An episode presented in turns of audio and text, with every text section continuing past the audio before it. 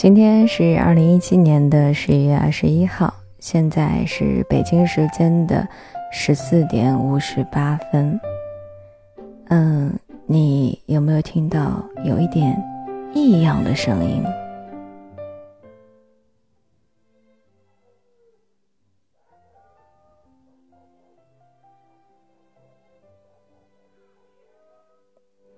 我相信你应该听到了馒头、大饼的吆喝声，也听到了我们楼下的狗叫声。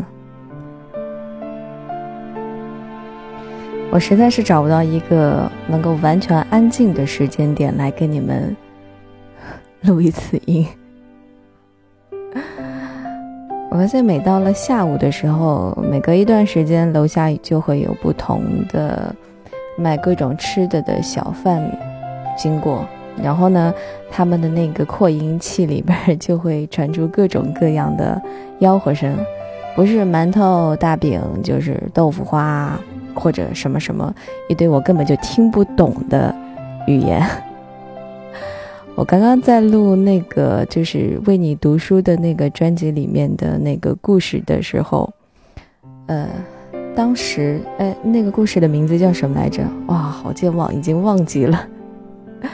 然后本来就是一个很煽情的故事嘛，就是那种给人比较有一点凉凉的感觉的那种。然后我读着读着，耳朵边就传来了，不知道他是喊豆腐花呢，还是塑料袋，还是什么的，反正有三个字一直出现在我的耳边，每隔几秒钟他就吆喝一遍，每隔几秒钟他就吆喝一遍，直到后来我真的快要疯了，你知道吧？那 我讲就算了吧，就这样吧。我也没有暂停，所以呢，你们可能到时候在听那个故事的时候，就会可能听到那几个字了，隐隐约约的，也不是太明显。毕竟 他们在窗外，在楼下嘛，离得还是比较远的，就是那种若隐若现的感觉，刺激着你的神经，让人有一点想要发狂。嗯，这一站不是很想跟你们分享文章，但是我又找不到那么多的闲话可以跟你们说。啊，有有有一有一小段闲话的，因为我怕我自己忘了，我还写了下来。因为我想，那个双十一不是已经过去好多天，好多好多好多天了吗？我想你们该收到的东西都应该已经收到了吧。然后我收到那些东西的时候，我就突然在想一个问题，就是有哪些时候是会让你觉得，哎，突然之间你自己真的长大了？嗯，我是在双十一的时候，我收到各种各样的东西的时候，一共有十几样吧。但是当我在收到那些东西的时候，我突然之间觉得我长大了，因为我不会再冲动购物了。可能很多人会说：“金星啊，我双十一一样东西都没买，或者说我双十一只买了几样东西。你说你这买了十多样，你还说自己这不是冲动购物？说实话啊，真的不是。来换一首曲子，嗯，什么是冲动购物呢？我觉得就是，嗯，因为我小的时候，我妈妈经常会对我说的一句话，就是说，不要去老是买那些没有用的东西。”可能就是你一时新鲜吧，你会买回来，但是买回来没过两天呢，你就会把它放在角落里，让它沾上蒙上了一一层灰尘，从此再也不会去看它，再也不会去用它的那种东西。如果你买这些了，那就是冲动购物。我小的时候，我记得我特别喜欢那种小玩偶，女孩子嘛就喜欢那种布娃娃呀什么的，但是我买的也不是很多。偶尔看到的时候呢，就会特别想要买一个毛茸茸的小兔子呀、小狗熊啊什么的。每当这个时候呢，我妈妈就会说：“家里已经有了，你买这么多干什么？买回来你新鲜个两天，抱着睡，抱着它睡两天觉，完了你就不要它了，那它多可怜。”但是小的时候不懂，当时要的时候就要的很起劲，不给我买的话我就哭。现在慢慢的长大了，真的就。领会到了当妈的那个当时的那种那种意思，现在有的时候开始，爸爸要买一些有的没的，我都会被我骂说：“你又不是小孩了，为什么老是买一些那些买回来就会放在那边沾灰的东西呢？”所以我觉得自己在那一刻是真正的长大了，能够理性的思考那个东西到底是不是我自己真的所需要的，不是说因为那个东西好，也不是因为别人说哎你需要它，你需要去买一个，而是发自内心的，就是你觉得买回来之后不会被闲置，你觉得对你而言是有用的，而且会长时间用的那种。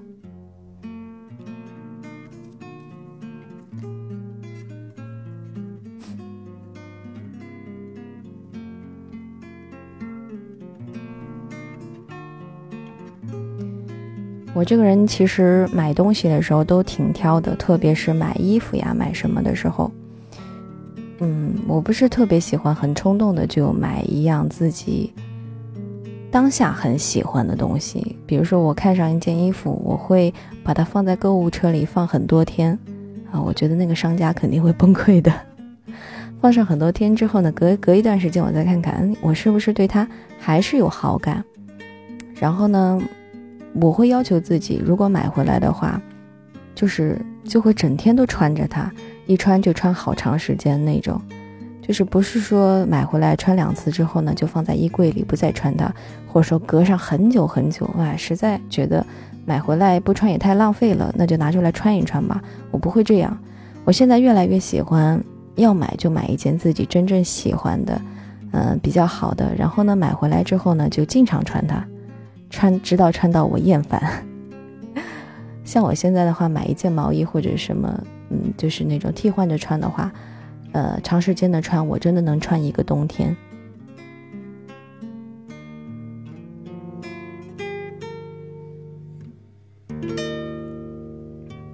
我现在正在播放的这样一首很好听的背景音乐，但是它有一个很 很流氓的名字。我比较喜欢的那种吉他曲，一般都是出自于姚十三。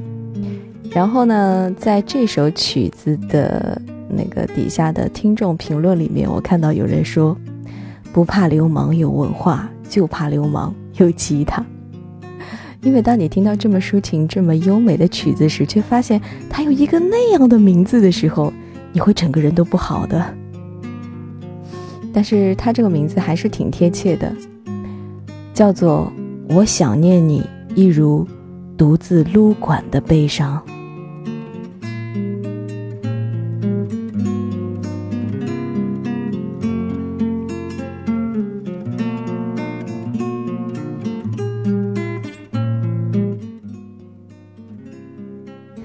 有很多小伙伴会给我找来一些那个比较听上去还算可以的、比较安静的那个轻音乐。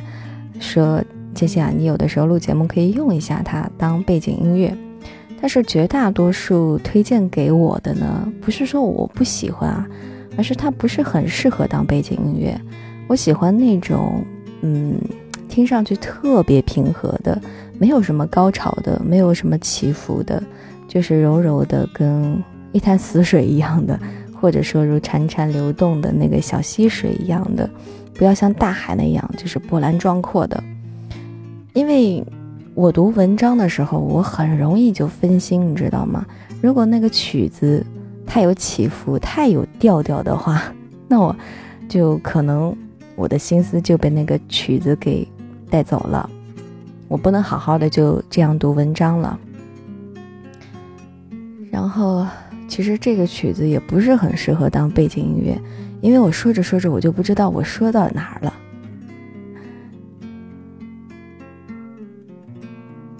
接下来再再跟大家来分享一首轻音乐吧。这轻音乐也特别特别的好听，我最近都特别喜欢用罗威的钢琴曲。有的人呢喜欢写日记，用文字来记录这一天发生了什么，来记录生活，记录心情。有的人呢，可能像金星一样，会嗯用声音来记录；有的人可能是喜欢唱歌吧，用歌声来记录；有的人呢，就是每天把当天的心情、发生的事情，录音录下来，把它说出来。也有人呢，可能是用拍照的方式摄像。然后呢，我发现这个罗威他就是用钢琴，用钢琴来记录生活、记录心情。所以我看到他有很多很多个专辑，叫做《钢琴随笔一》《钢琴随笔二》《钢琴随笔第一年什么什么的》。然后这个是他三月四号的时候的。那那时的一个心情吧，他是三月四号，三月四日，我只想躲到这首曲子里，难过一会儿。我就特别喜欢他有的钢琴曲，那种感觉，完全就把你的心给抓住了的那种感觉。你看，也是没有什么太多的起伏的，而是很柔和、很安静的那种，很适合你一个人。夜晚的时候，托着腮帮子看着外面的外家万家灯火，或者抬头看看月亮，看看星空，然后想想心事，或者脑袋里面一片空白，什么都不想，特别舒服。嗯，我刚刚看到听美文这样的一个微信公众号，然后它里面的一些很小很小的小短文。就是只有几行的那种，那也不是短文吧，就是一些一些话，美好的话和一些比较伤感的话。我发现这个世界上动人最动人的真的是情话哎，关于爱情的那些，甜的时候真的甜到让人觉得发腻，让人读着读着不自然的就就是自然而然的就笑出来了。就满脸微笑了，但是同样关于描写爱情的那些东西，但凡伤感起来的，也能让你一下子感觉凉透了心。接下来呢，跟你们来读一段，读一段一小段比较甜的文字吧。世界上最动人的情话，不是我爱你，而是要和你一直在一起。世界上最牢固的感情，不是我爱你，而是我习惯了有你。彼此依赖才是最深的相爱，所以不要害怕时间。如果爱的足够深，时间便会让深的更深。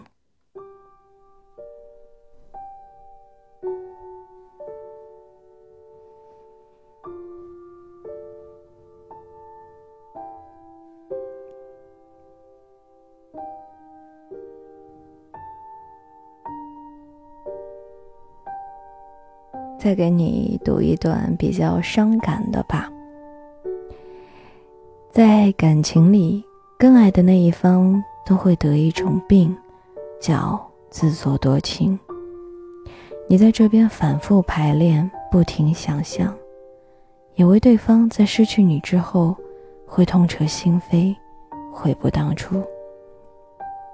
世界上最冷漠的，不是互相道别。而是任你处心积虑，都无法再在对方心里激起一丝波澜了。怎么样，心有没有感觉凉得透透的？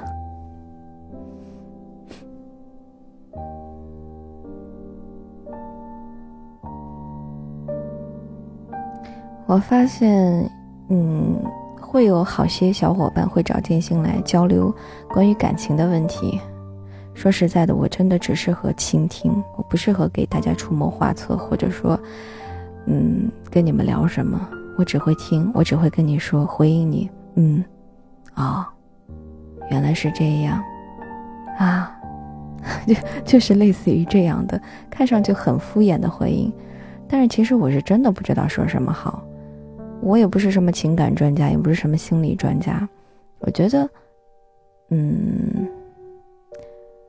我觉得每个人的感情都是，每个人的感情故事啊，每个人的感情经历都是不一样的。而且，我不是你，我也不知道你心里怎么想的，也不知道你们两个人在这段感情当中，两个人相处的过程又是怎样的，对方又是怎么想的。我就觉得，嗯，一千个人就会有一千种爱情吧，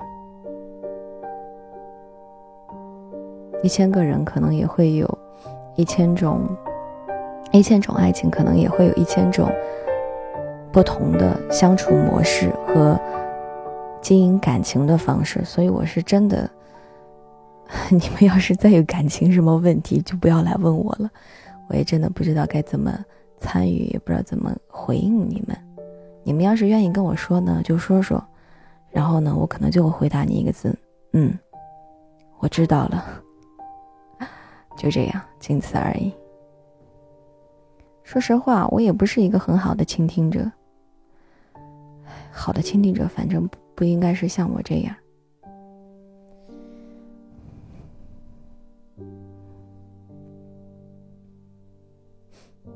接下来再跟你们分享一首好听的轻音乐吧。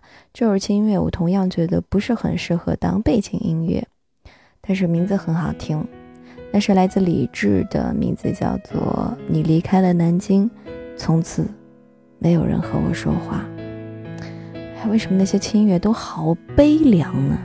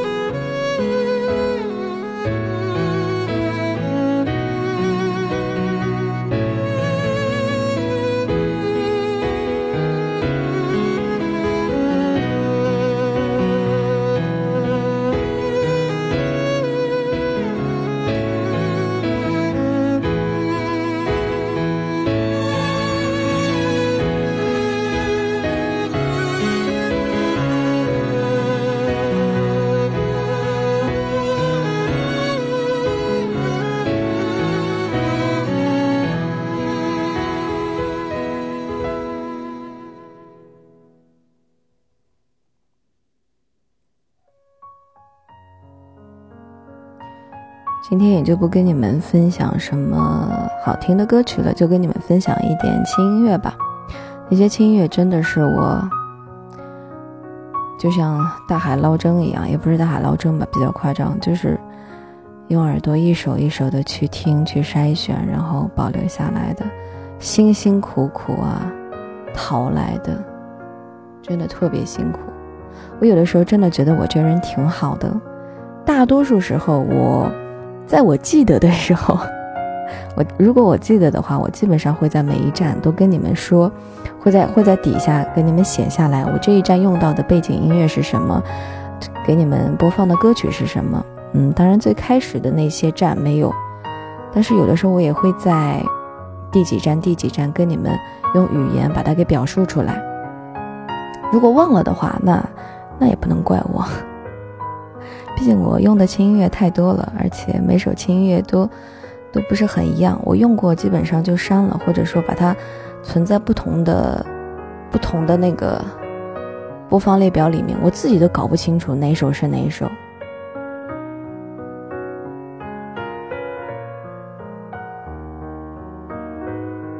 我记得以前我听到一首特别好听的轻音乐的时候。我会去找别人，去问他：“哎，你刚刚用的那首轻音乐是什么？”然后这个人就死活不肯告诉我。然后我那种我那种心情就是很崩溃的，你知道吗？因为太好听了，我太想知道那首曲子叫什么，我太想自己在读的时候也用到它了。但是他们就是不肯告诉我，我就很伤心，很伤心。然后怎么找都找不到，很崩溃的，你知道吗？因为你像用那个什么酷狗搜歌啊什么的。那种听音识曲的那种，根本就听不出来。像那个的话，必须得有歌词，而轻音乐呢又没有歌词。然后，哎呀，反正就是很崩溃了。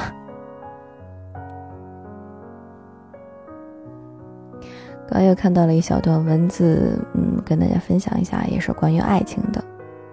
两个人在一起本来就应该简单粗暴，有好感就在一起，别拖拖拉拉的没完没了。不喜欢就干脆拒绝，闹矛盾就讲出来，谁的错谁就低头道歉，不爱了就直说，不用讲再见。很多人走散了，都不是败给了不爱了，而是输在了没有任何意义的互相折磨上。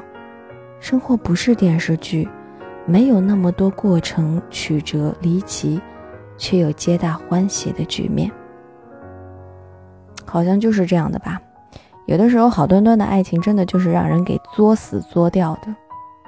我有的时候就特别爱作死，我就偶尔，我不是经常，我是偶尔，偶尔会跟开水爸爸闹个小别扭啊，冷个战什么的。我不擅长吵架，我这个人压根儿就不会吵架，我只会冷战。先冷战个一两天之后呢，然后就开始，嗯，讲道理。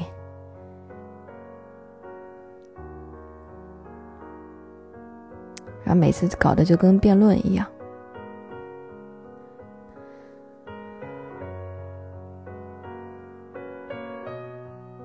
我发现情侣之间的那种闹不愉快的时候，真的挺神奇的。两个人不开心的时候呢，恨对方恨得要死，恨不得他立马去死；好的时候吧，好的我恨不得替你去死的那种。人心真的很神奇好的时候好成那样，不好的时候又能坏成那样，但是不管再怎么不好，到最后还是能够好好的在一起。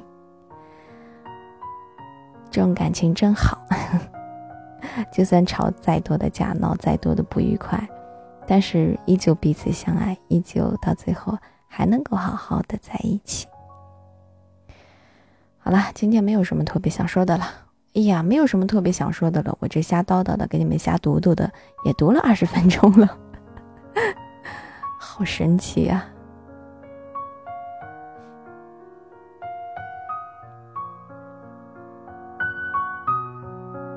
我有说这首钢琴曲是什么吗？这首钢琴曲是来自于赵海洋的《夜色钢琴曲之下一个梦》。